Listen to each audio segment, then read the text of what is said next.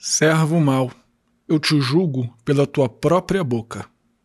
Salve Maria! Hoje é dia 18 de novembro de 2020, quarta-feira da 33ª semana do Tempo Comum. Eu sou o Padre João Paulo Ruse, pároco da Paróquia Todos os Santos. Sejam mais uma vez muito bem-vindos às minhas redes sociais. E antes da gente começar este sermão, você já sabe o que, que tem que fazer? Deixa o joinha, faça um comentário, conta para mim como é que está a sua vida espiritual, conta para mim como é que está a sua vida de oração, compartilha este sermão nas tuas redes sociais. Essas coisinhas ajudam muito o alcance do meu apostolado. Curta também a página da Paróquia Todos os Santos no Facebook e no Instagram. Aproveita e entra nessas redes sociais para ver o regulamento do nosso sorteio da rifa da ceia de Natal. Mesmo você que mora muito longe aqui da minha paróquia, poderá participar e doar, quem sabe, uma cesta de Natal para uma das famílias assistidas pela pastoral social daqui da paróquia Todos os Santos. Muito obrigado pela sua generosidade. Se você puder também, faça uma doação para nossa paróquia. Deus te abençoe e salve Maria!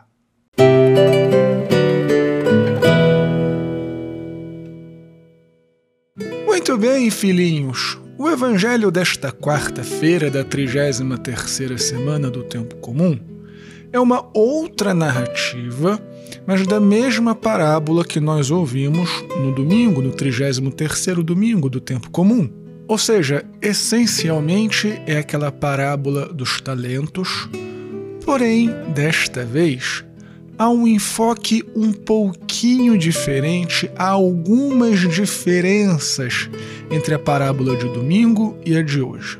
Na parábola de domingo, os três empregados receberam cada um uma quantia diferente de talentos, que era uma medida monetária. Já no evangelho de hoje, os três servos receberam a mesma quantia. Mas, como outro ponto de semelhança entre as duas parábolas, os que foram recompensados foram recompensados em proporção àquilo que renderam, aquilo que devolveram para o patrão ou para o rei. Mas, independentemente do quanto receberam inicialmente, os que renderam 100% também receberam de Deus 100%. O que significa que no céu nós sim seremos recompensados de acordo com as nossas obras, de acordo com o quanto nós nos esforçamos para sermos santos. Porém, independentemente do quanto nós recebermos, todos nós seremos plenamente felizes no céu.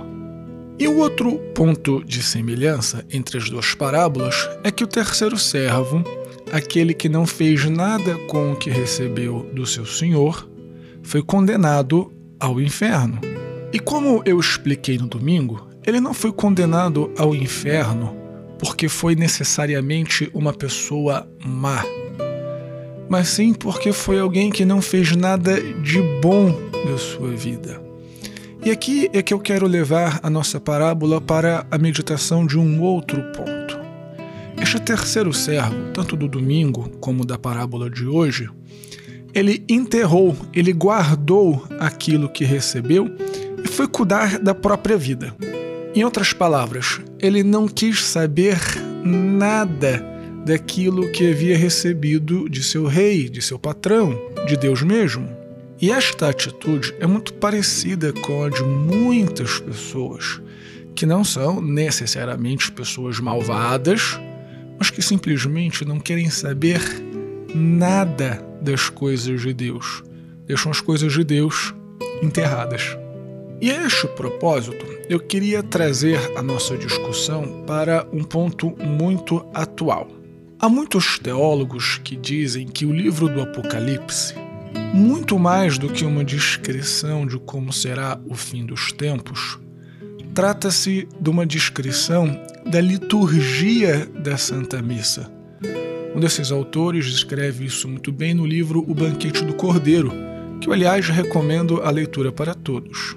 E sobre a Santa Missa, tanto eu, bem como também muitos padres amigos meus com quem eu partilho as experiências, temos notado que agora que as Santas Missas presenciais, aliás, só existe Santa Missa presencial, que as Santas Missas tornaram-se públicas e abertas novamente para as pessoas, pelo menos aqui no Brasil, infelizmente na Europa, já em muitos lugares elas estão proibidas novamente de serem celebradas publicamente.